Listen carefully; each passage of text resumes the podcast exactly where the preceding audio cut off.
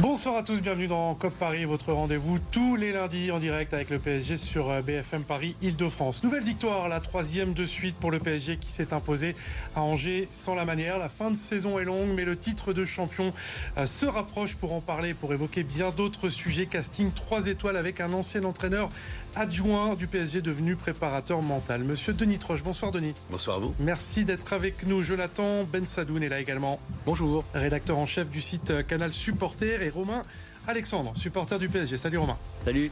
Le sommaire, retour donc sur cette euh, victoire sans briller à Angers, seconde période une nouvelle fois euh, décevante. Messi et Mbappé sont-ils seuls au monde en cette fin de saison?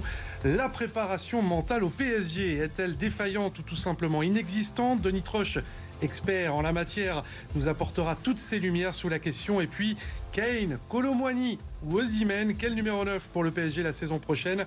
C'est la question que l'on vous pose d'ailleurs sur le hashtag COP Paris, sans oublier, comme tous les lundis, les résultats de vos clubs franciliens foot et omnisport. COP Paris, c'est parti.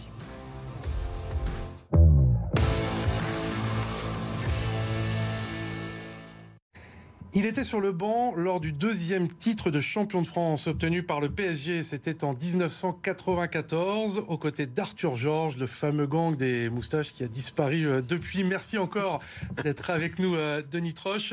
Vous avez également euh, entraîné plusieurs clubs. On va voir votre CV, Laval, Le Havre, Amiens, Troyes, Niort notamment, et vous êtes reconverti, on y reviendra, dans la préparation mentale. Juste un petit mot sur le PSG, on va faire un petit peu de nostalgie, ça fait pas de mal en ce moment. Qu'est-ce que vous retenez de cette époque, des années 90 et de votre passage sur le banc aux côtés d'Arthur Georges? Bah, Beaucoup de belles choses, puisque c'était pas le, début du PSG, puisque le PSG date depuis les années 70, mais ça a amené quand même un renouveau avec l'apport de Canal+. On a euh, on a créé quelque chose d'une nouvelle dynamique sur euh, l'engagement au plus haut niveau du football français. Et puis des trophées, titre de champion de France, Coupe de France et des demi-finales européennes. Deux fois, oui, deux fois, et battu deux fois le Real euh, sur deux années de suite. Les gens se rappellent que d'une finale, mais on a gagné d'une demi, une carte finale, mais on a gagné deux, deux fois, le Real. C'est vrai. on se souvient plus du premier. Oui, exactement. On va revenir à l'actu, les amis, avec les images de ce qui s'est passé vendredi soir à Angers pour le PSG. Une courte victoire, deux buts à un, pas vraiment de sourire ni de célébration au coup de sifflet final. Le PSG qui s'était fait peur d'ailleurs en début de match avec cette occasion pour Ibrahim Nian, bien sauvé par Donnarumma. Alors lui, l'Italien, il est sur la lancée de ses dernières sorties. Les Parisiens euh, vont quand même ensuite accélérer. 9 minute sous l'impulsion de Léo Messi. Superbe ballon pour Bernat. La remise pour Mbappé qui termine en deux temps. Messi, Mbappé, acte 2 à la 25e. Nouvelle passe lumineuse de l'Argentin pour Kylian Mbappé qui double la mise. 20e et 21e but de la saison en Ligue 1 pour le Français, seul en tête du classement des buteurs. Et puis le trou noir derrière, seconde période, Angers euh, en profite pour réduire l'écart en fin de match grâce à Tube. De Buzyn, score final, l'essentiel est tout de même là pour les Parisiens qui s'imposent. On va voir le classement.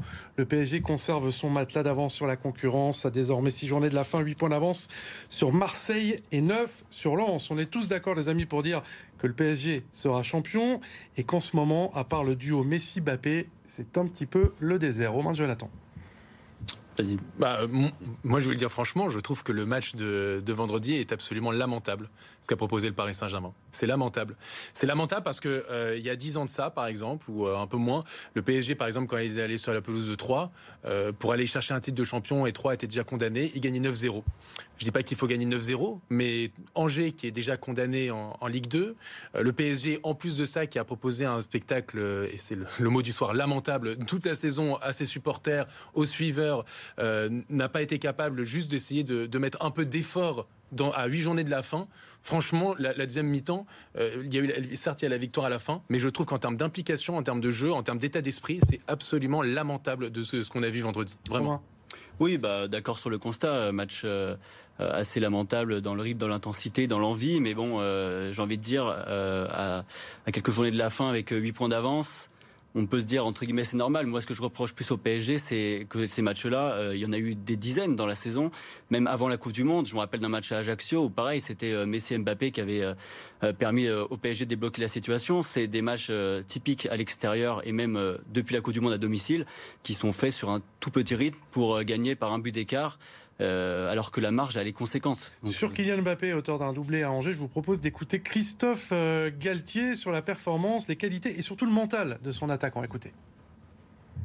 Euh, il a cette personnalité, cette obsession de vouloir battre des records, d'être toujours le premier. Il est compétiteur à la fois, je répète, pour l'équipe, mais aussi sur un plan personnel. Mais il est né pour marquer des buts, hein, tout simplement.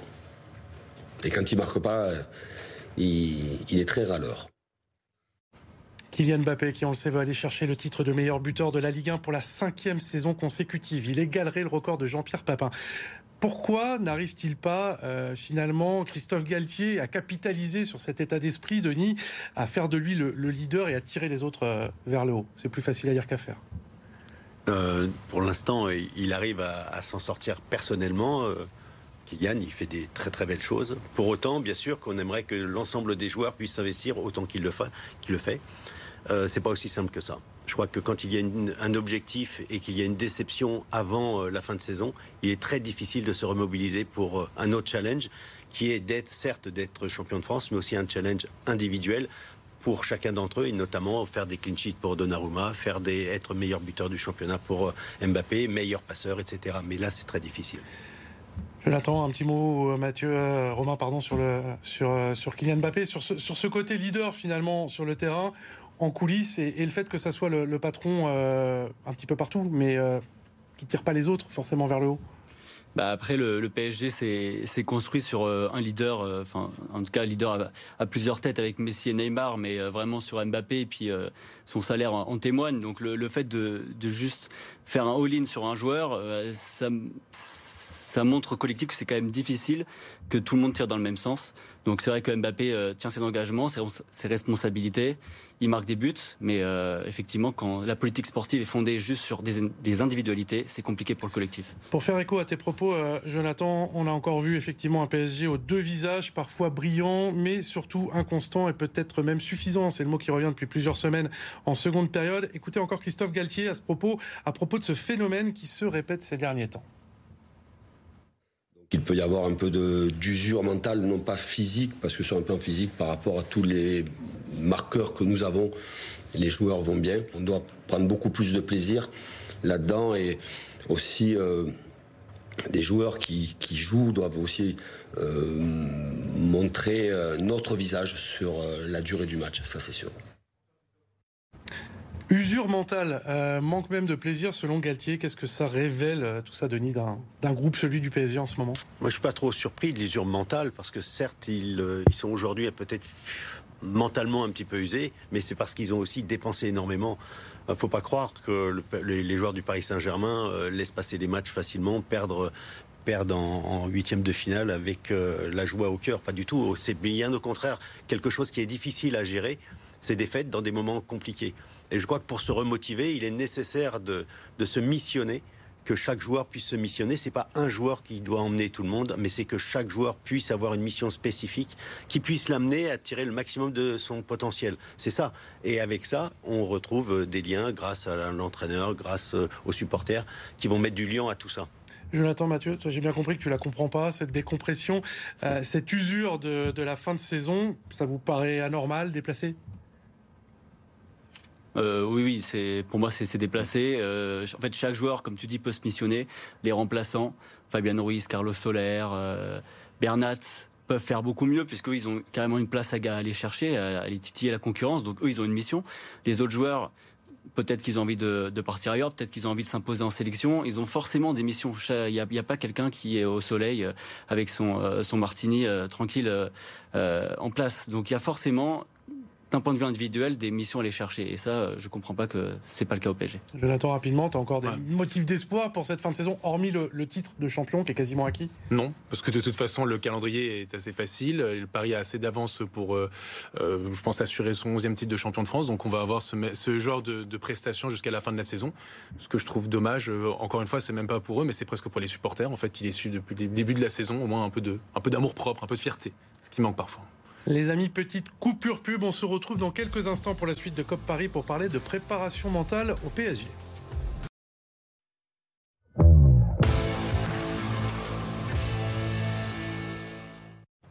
De retour dans COP Paris avec nos invités du soir, Denis Troche, ex-entraîneur adjoint du PSG, Jonathan Bensaloun, rédacteur en chef du site Canal Supporter et Romain Alexandre, supporter du PSG. On va profiter bien évidemment de la présence de Denis Troche pour évoquer un thème passionnant. La préparation mentale en lien, bien évidemment, avec le PSG. Denis, on va rappeler qu'en parallèle de votre carrière euh, d'entraîneur, vous êtes devenu préparateur mental. Vous avez créé votre structure Human Progress Center et vous, avez lancé votre propre appli. Première question, déjà, comment tout ça vous est, venu et en quoi consiste votre approche?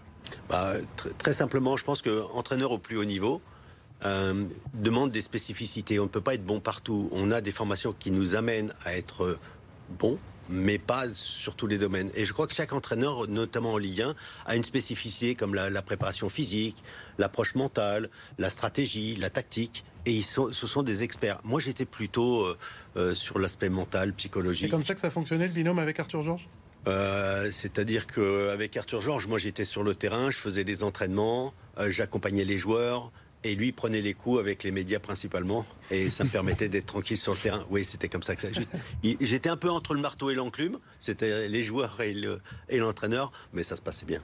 On a l'impression quand même que le monde du football reste très conservateur sur ce sujet. On sait qu'au PSG, Christophe Galtier, qui est plutôt un adepte de la méthode, qui avait travaillé avec des préparateurs mentaux dans ses anciens clubs, notamment à Saint-Etienne, a voulu avoir un coach mental dans son staff. Le projet n'a pas abouti.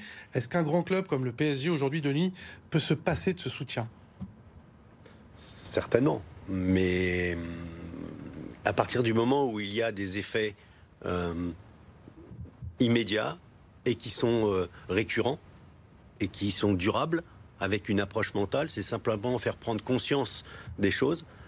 Euh, à partir de ce moment-là, on ne peut pas s'en passer. Après que, que l'on oblige les joueurs, mais absolument pas, on ne peut pas obliger une personne à être euh, accompagnée. Pour autant, il est bon de savoir que l'approche mentale permet à tout à chacun de pouvoir tirer le maximum de son potentiel pour ne pas avoir de regrets à l'issue de tout ça. Donc c'est magique. Euh, ça veut pas dire que c'est non plus, c'est pas, on n'a pas une baguette magique. Ça s'achète pas au commerce du coin. Le, euh, on n'achète pas un kilo de, mental. Aujourd'hui, vous savez quelle est la proportion de, clubs, si on parle de, Ligue 1 uniquement, qui utilisent les ressources euh, mentales de coaching? C'est très bizarre. Mais par exemple, là, vous avez en face de vous quelqu'un qui a travaillé dans 14 clubs de Ligue 1. Mais personne l'a su. Euh, personne l'a su. Et pourquoi? Bah, Tout simplement parce que c'était tabou au début euh, de, cette préparation. Euh. PSG ou? Non, alors curieusement, curieusement, euh, dans bien des clubs, et pourtant les plus grands clubs autour du Paris Saint-Germain, au-dessus, en dessous, que ce soit aujourd'hui, hier ou avant, je, peux citer aujourd'hui, hein, Lens, Marseille, Lyon, voilà, ces équipes-là ont fait appel, bien sûr, à mes services, mais ça s'est jamais su ou quasiment pas su. Donc il y a quand même une grosse proportion de clubs qui font appel euh, à des Je sais pas, mais si, je sais pas s'il y en a beaucoup d'autres qui font ce métier dans le monde du sport et notamment dans le football. Moi, j'ai la chance de pouvoir le faire dans le football, le rugby, le basket, le handball, le cyclisme et dans l'entreprise. Euh... Romain, Jonathan, question? Moi, j'avais une question, effectivement, parce que euh, vous en parliez, effectivement, l'aspect tabou. Est-ce que ce sont les clubs euh, qui vous demandent cette forme de confidentialité Ou euh, est-ce que euh, c'est vous Alors, en fin de compte, au, départ, c'est dans, mon action, dans, l'action, c'est très confidentiel. si on veut tirer le maximum de, de, ce que l'on va transmettre, il faut être très dans la confiance et dans la confidence. C'est au départ, c'est ce qui fait les, c'est ce qui fait qu'il y a un retour immédiat. Maintenant, dès que le club le dit, moi, je vois dans le rugby, euh, la SM Clermont l'a dit. Là, je suis avec le club d'Evreux au basket qui est sur, euh, sur 10 matchs, 9 victoires. Donc, euh, c'est, ça paraît étonnant, alors que l'équipe était au plus profond du truc. Sur la confidentialité, moi, j'ai parfois entendu aussi qu'il y avait cette confidentialité ou parfois le refus parce que ça pouvait paraître un aveu de faiblesse, finalement, d'avoir accès au coaching mental. Bien au contraire. L'accès au coaching mental, c'est un aveu de force on ne peut pas, au plus haut niveau, se passer de choses qui peuvent vous permettre de tirer euh, la quintessence de votre potentiel. Ça, c'est pas possible. On peut faire me dire ce qu'on veut, mais si ça, ne fait, ça ne rapporte que un ou deux points, bah, c'est un ou deux points, c'est énorme dans ce championnat. On va parler du PSG euh, plus précisément, euh, des éliminations. Vous voyez où je veux en venir en Ligue mm. des Champions, la remontada, peut-être le point de départ. Vous nous direz, Denis, Manchester le Real. On se dit forcément qu'avec ces traumatismes qui se répètent, le PSG gagnerait peut-être à se préparer mentalement d'une manière ou d'une autre pour ces rendez-vous-là. la préparation mentale, elle n'existe pas d'aujourd'hui. Euh, dans les années 90, euh, j'étais déjà euh, sur, sur l'approche mentale. maintenant, oui, effectivement, les événements, que ce soit la remontada et tout ce qui s'est passé derrière, laissent des traces.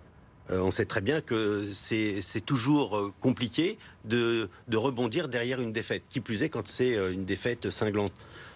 pour autant, c'est jouable. C'est jouable pour chacun d'entre nous. Et il est nécessaire d'avoir à ce moment-là des outils. Des outils qui sont simples, plein de bon sens pour la plupart, mais qui permettent de, de, voir les choses beaucoup plus clairement. Et c'est pour cette raison qu'il est bon de transmettre les outils aux dirigeants, au staff et éventuellement aux joueurs mais d'une façon collégiale. Parce que tout doit être aligné entre. Euh, c'est comme quand on, vit tous les jours, on doit penser, c'est le cognitif, on pense, on a une émotion qui s'ajoute à ça, puis une action. On aligne la personne, on s'aligne de manière à être cohérent. Dans un club, dans une entreprise, c'est la même chose. On a les, dirigeants, le staff et les joueurs et bien entendu tout autour les supporters, les journalistes, les, les, spectateurs, etc. qui vont faire qui vont animer tout ça.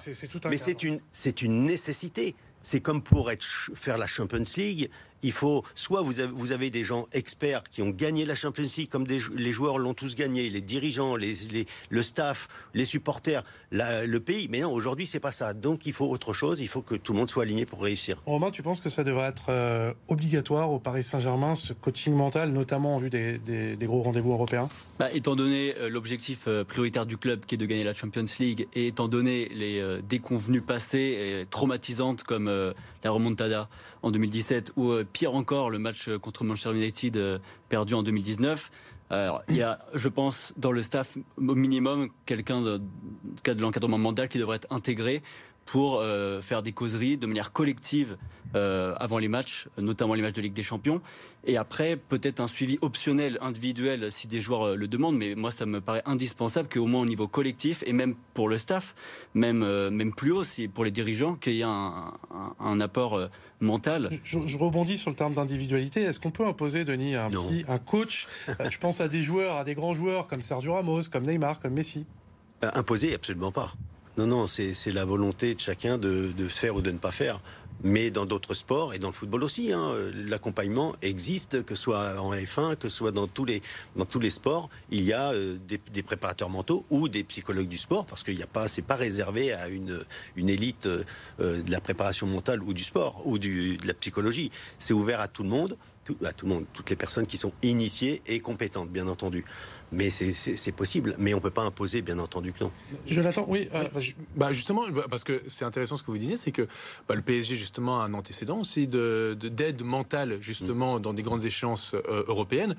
96 Coupe des Coupes, l'appel de Yannick, Noah, qui a aidé mentalement, qui dans une saison qui était justement compliquée, euh, en championnat où il y avait des dissensions au sein, d'un groupe, et finalement il est arrivé, et tout le monde, en tout cas, loue, a loué ses qualités euh, humaines pour justement unir ce groupe qui a permis de, remporter euh, la, Coupe des Coupes.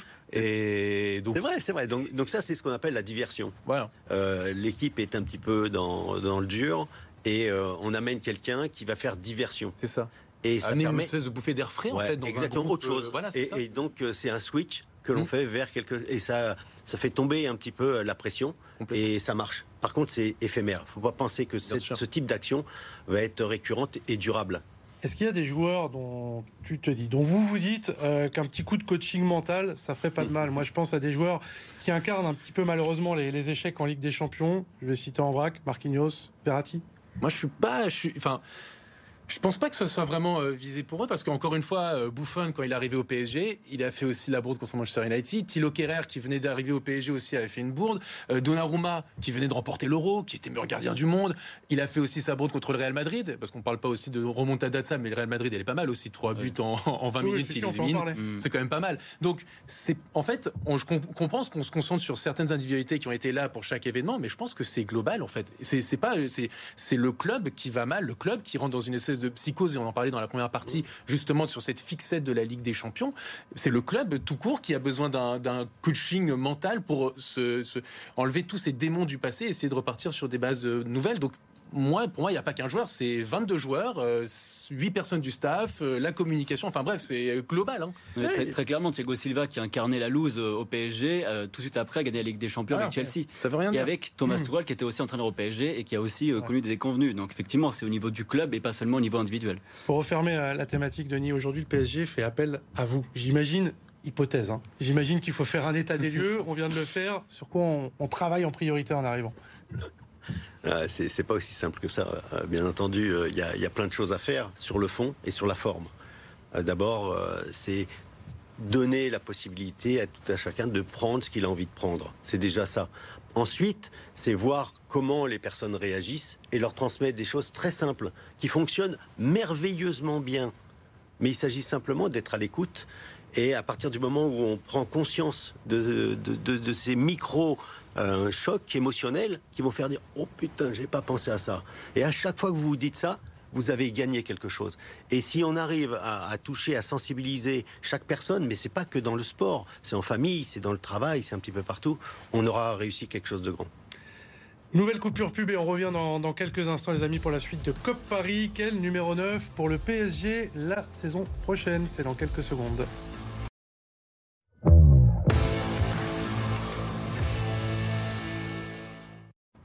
De retour dans COP Paris, la troisième partie avec euh, nos invités Denis Troche, ex-entraîneur adjoint du PSG, Jonathan Ben Sadoun, rédacteur en chef de Canal Supporter, et Romain Alexandre, supporter du PSG. L'info nous vient de nos confrères d'RMC Sport hier. Le PSG serait plus qu'intéressé par le profil de Randall Colomwani, des contacts auraient été établis avec l'international français. La priorité, on le sait, cet été, c'est un numéro 9 et le nom de Colomwani vient s'ajouter à ceux de Victor Osimhen et Harry Kane. Messieurs, avant de vous demander votre préférence, que pensez-vous de cette option-là, Denis?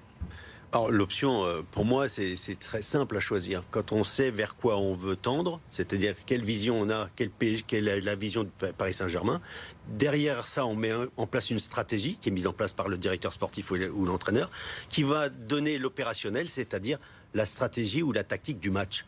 Donc le, joueur doit correspondre à ces trois paramètres-là, la vision, la stratégie et l'opérationnel. L'entraîneur, on n'est pas très avancé euh, là-dessus sur le plan de jeu. Jonathan, je, je, pourrais pas mieux répondre. En soi, le problème, c'est que moi, j'entends les noms qui sortent depuis euh, euh, quelques semaines, mais on est mi-avril.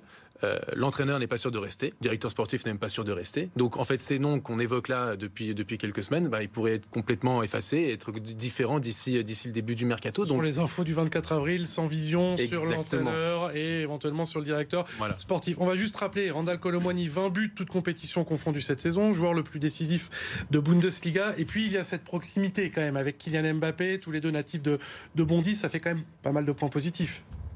Oui, c'est sûr. C'est sûr. Euh, peut-être parmi cette, euh, cette shortlist, effectivement, je, rejoins les, années précédents. Euh, on ne peut pas euh, se cantonner à, à, une shortlist, sachant qu'on ne connaît pas du tout l'avenir du club et qu'au-delà même des individualités, il y a tout le collectif derrière à bâtir. Mais si on devait en choisir un, j'opterais plus pour Randall Colomwani, qui a cette proximité avec Kylian Mbappé. Et l'équipe de France. Oui, voilà, c'est ça, de, dans, de par leurs origines et aussi en équipe de France. Euh, c'est un joueur qui est très euh, complémentaire avec Mbappé, qui est capable de marquer, mais aussi de faire des passes décisives. 13 buts, 10 passes décisives en, en Bundesliga. Euh, il a des, qualités athlétiques, de passes hors normes. Et il a surtout cette niaque, cette mentalité de, gagnant. Et au PSG, on a besoin de ça. un, vrai, un vrai neuf qui a une vraie mentalité de, guerrier, qui sait défendre aussi. Et donc ça pourrait très bien être complémentaire de, Mbappé. Vous avez déjà fait votre choix. Si je vous écoute, les deux autres options se nomment Victor Osimhen, l'ancien Aujourd'hui à Naples et Harry Kane, le buteur de Tottenham, capitaine de l'équipe d'Angleterre. C'est plus ou moins pertinent selon vous que, que Randall Colomwani, Osimhen et Kane? Moi, je préfère Kane personnellement c'est un meilleur joueur de football, tout simplement, je suis désolé de le dire, mais Harry Kane, on parle quand même de l'élite euh, en termes de numéro 9, capable de marquer, capable de distribuer, capable d'être aussi complémentaire dans son profil de jeu avec Kylian Mbappé.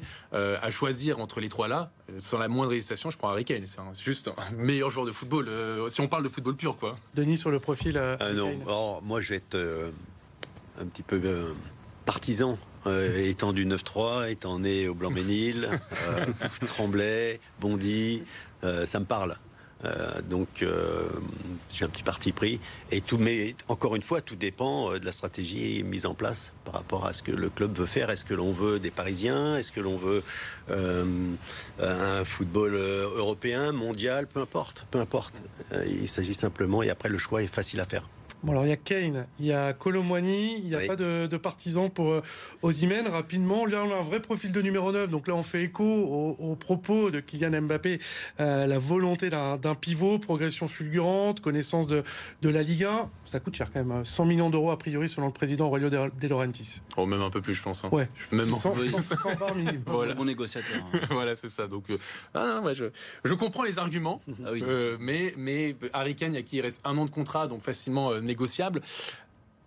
Pour moi, il est justement, c'est le profil complètement complémentaire à, Alors, à Kylian Mbappé. quoi. Justement, lequel, je veux, je veux vos avis euh, tous les trois, lequel serait le plus complémentaire avec Kylian Mbappé? Kane, Osimhen Pour moi, c'est Kane. Colomani. Mais je moi, sais que je suis en Colomani. minorité. euh. Ah, pour moi, c'est Colomboigny et c'est justement pour ça qu'il faut le prendre, puisque le, le projet euh, Qatari est fondé sur Mbappé. Donc euh, pour moi, c'est la priorité, c'est être complémentaire avec Mbappé. Mais Ken, euh, deux buts en phase éliminatoire de, de Ligue des Champions, zéro titre. il faut voir- il faut euh, voir de quoi il inculque entoure. pas la, la gagne, quoi. Ouais, mais il faut voir de quoi il est entouré aussi, euh, Harry Kane. Là, tu sais, clair, à, Tottenham, il a réussi quand même à, à faire briller des joueurs comme euh, comme Son euh, autour de lui, euh, Lucas aussi à un moment. Enfin, euh, il, il- enfin, on lui a pas donné non plus les meilleurs outils euh, pour euh, pour pour Harry Kane et pourtant euh, il fait partie vraiment des références à son poste. Et encore une fois, c'est pas qu'un buteur, c'est un mec qui qui crée le jeu quoi. Donc moi, pour moi, Harry Kane, euh, enfin. Mon avis, c'est sans la moindre hésitation, quoi. Autre point sur lequel je voulais vous faire euh, réagir, justement, euh, dans cette recherche du numéro 9, Colomwani serait, euh, toujours selon nos confrères d'RMC Sport, la volonté de Doha, alors que Luis Campos, lui, voit plutôt Victor Osimhen. tu parles, vous, problème. parliez, je vous sais- parliez de vision, ça c'est pas idéal, pour l'instant. Non, alors, je sais pas. euh, il peut y avoir confrontation. On n'est pas non plus. Il faut échanger. Il faut que les personnes échangent, puissent euh, euh, euh, transmettre leur avis par rapport à une stratégie. Et bien entendu, euh, là en l'occurrence, par contre, ça se fait en interne et ça reste dans la discrétion. Bien sûr. Ça, ça en dira, ça en dira peut-être en tous les cas beaucoup sur l'influence que conserve Luis Campos, le choix de ce numéro 9. Et puis il y a- il y, a aussi un prochain entraîneur. Peut-être que le prochain entraîneur ne veut ni de Colomwani ni d'Harry Kane. Eh, C'est Oui, aussi, hein. Ça, Donc, ça, on est d'accord. Normalement, on démarre par là. Et, euh, donc, euh, ouais, c'est toute la On sait que ces complexité du Paris dossiers-là, Saint-Germain. voilà, ouais, c'est des dossiers complexes. Bien on sait aussi qu'il y a beaucoup de concurrence sur tous ces joueurs-là, que le Real, que Manchester, que C'est ça. Bayern vont chercher des numéros 9 euh, à, à l'intersaison et que ces trois-là, ils seront dans les shortlists d'à peu près tous les clubs. C'est clair. Mais bon, après, par rapport aux besoins du Paris Saint-Germain, je pense que l'attaquant c'est bien, mais je pense que milieu de terrain c'est urgent. On fera une autre. Un autre, c'est une autre émission parce qu'il y a tellement de chantiers dans ce club, c'est voilà. mais le milieu de terrain. Faut, faut s'accrocher hein. quand on voit la Ligue des Champions en ce moment, le niveau euh, qu'on peut voir d'intensité et qu'on voit le- l'intensité du milieu du PSG, ça boxe pas dans la même ligue du tout. hein. C'est euh, très loin. Euh, je voulais savoir, Denis, à votre époque, le, le PSG des années 90, avec la direction, la direction sportive, euh, Jean-Claude Moutier, si je ne m'abuse, comment ça se passait lorsque vous vouliez, vous, les entraîneurs, l'adjoint, recruter un joueur? Alors la, la chance que l'on avait, c'est c'est que Canal Plus avait une vision euh, du football. Euh, et, et derrière tout ça, donc euh, Michel Denisot, euh, qui était le président de l'époque, mais on avait aussi un allié, nous autres euh, entraîneurs, Arthur et moi, c'est qu'il y avait un allié, c'était Jean-Michel Moutier, qui Jean-Michel était- Moutier, pardon. qui était vraiment notre allié. Il savait très bien faire la part des choses et jamais le club n'est allé à l'encontre de ce que l'on a demandé. Jamais. Alors bien sûr qu'il avait n'y avait pas les moyens d'aujourd'hui. Pour autant, il y avait Canal quand même. N'a jamais imposé, euh, Non, non, n'a jamais. donné son dernier mot. Alors sincèrement, non. Sincèrement, jamais. Et heureusement. Euh, sinon, à l'époque, on n'était pas la meilleure équipe, on n'avait pas les meilleurs entraîneurs, les meilleurs joueurs du monde, et on a quand même réussi. Donc ça allait à- dans le bon sens. Oui, oui, c'est- oui. Mais c'est- et, et validation Mais éventuellement. c'est de souvent comme ça. hein. Quand on regarde aujourd'hui Francaise, Lilian Alice et euh, le, le, le RC Lens, euh, on voit que, c'est, que tout le monde est en accord, que ce soit le public, les, les, les, les entraîneurs, les joueurs. Il y a une communion, entre guillemets, euh, à l'intérieur de, ce club. Mais je suis pas surpris du tout. Euh, on va chercher un entraîneur qui, a, euh, qui, est, qui fédère, qui est à l'image des Lensois. Moi, je connais très très bien Franck et Lilian, qui sont des amis, mais qui ont été mes joueurs. Je sais comment ils travaillent. Et on va chercher, on anticipe, par exemple, dans les clubs, on doit anticiper pour l'entraîneur de demain, peut-être qu'il n'est pas encore né. Et pourquoi Il faudrait peut-être aller déjà repérer quel sera le football dans 10 ou 20 ans et imaginer quel sera l'entraîneur qui pourra entraîner et accompagner euh, le football euh, des années 40, 2040. Le résultat, le résultat pardon, du sondage, vous l'avez vu, euh, on vous a demandé sur le hashtag COP Paris quel numéro 9 aimeriez-vous voir au PSG Là, c'est très très serré avec un petit avantage. bravo Jonathan, 39% pour Harry Kane. Ah et c'est quasiment du un, tiers, un, tiers, un tiers. Normalement, je donne pas mon avis, mais moi j'étais le seul Timo Osimhen. Oh, Affaire à suivre en tous les cas. Un petit point sur le calendrier avec le, prochain match pour les, les Parisiens, ce sera PSG Lorient dimanche prochain 17h05. Il aura trois ensuite Ajaccio et Auxerre PSG, le match du titre. Ça se jouera entre Ajaccio, euh, Auxerre, on l'espère. En tous les cas. Et comme il n'y a pas que le PSG dans la vie, on termine avec les résultats de vos clubs franciliens. Le tout résumé par Arthur Jean. Le stade français se rapproche un peu plus de la phase finale du top 14. Dans un stade Jean qui affichait complet, les hommes de Gonzalo Quesada ont rapidement pris les devants sur un essai de Lester Etienne. Pourtant amputé de plusieurs cadres, le leader toulousain va recoller. Insuffisant, les Parisiens vont finir par s'imposer grâce à un homme, Joris Second, auteur de 14 des 19 points de son équipe. Un succès 19-10 qui permet au Stade français de conforter sa troisième place et de compter 8 points d'avance sur le septième à trois journées de la fin de la saison régulière. Une septième place détenue par le Racing qui a fait la mauvaise opération du week-end en s'inclinant chez l'avant-dernier Perpignan. Au coup d'à coup de toute la rencontre, les deux équipes se sont rendues coup pour coup, 7 essais inscrits au total. Mais si le spectacle a été au rendez-vous, les Racingmen repartent de Catalogne sans le moindre point après l'essai qui donne la victoire à Perpignan. Défaite 30-21 pour les Franciliens qui pourraient pour la première fois depuis 2009 ne pas finir dans les six premiers. Après deux défaites consécutives, le Paris FC reprend sa marche en avant. Victoire 3-0 des Parisiens face à Nîmes. Un succès signé Ilan Kebal, le milieu offensif qui a ouvert le score de la tête en première période. C'est ensuite muet en passeur pour Mehdi Chahiri. Pour conclure sa belle prestation, Kebal s'est offert un doublé en fin de rencontre. Avec cette victoire, les joueurs de Thierry Loret font un grand pas vers le maintien. Le PSG en balle en démonstration face à Montpellier. Moins de trois semaines après l'élimination en Coupe de France face aux Héroltais, les Parisiens ont pris leur revanche. Portés par Camille Chipchak ou encore Petar Nenadic, auteurs respectivement de 10 et 7 buts. Le PSG a dominé le choc de cette 25e journée. Une large victoire 38-23 qui permet au club de la capitale de s'emparer de la tête du championnat. Comme Paris, c'est déjà fini. Un immense, immense merci à Denis Troche. On s'est régalé. Vous revenez quand vous voulez. Denis. Merci également à Jonathan Ben Sadoun et Romain Alexandre. Merci, messieurs. Merci. N'oubliez pas Jordan Le Sueur à l'édition et dans l'oreillette. On se retrouve lundi prochain pour Cop Paris. Très bonne semaine à tous.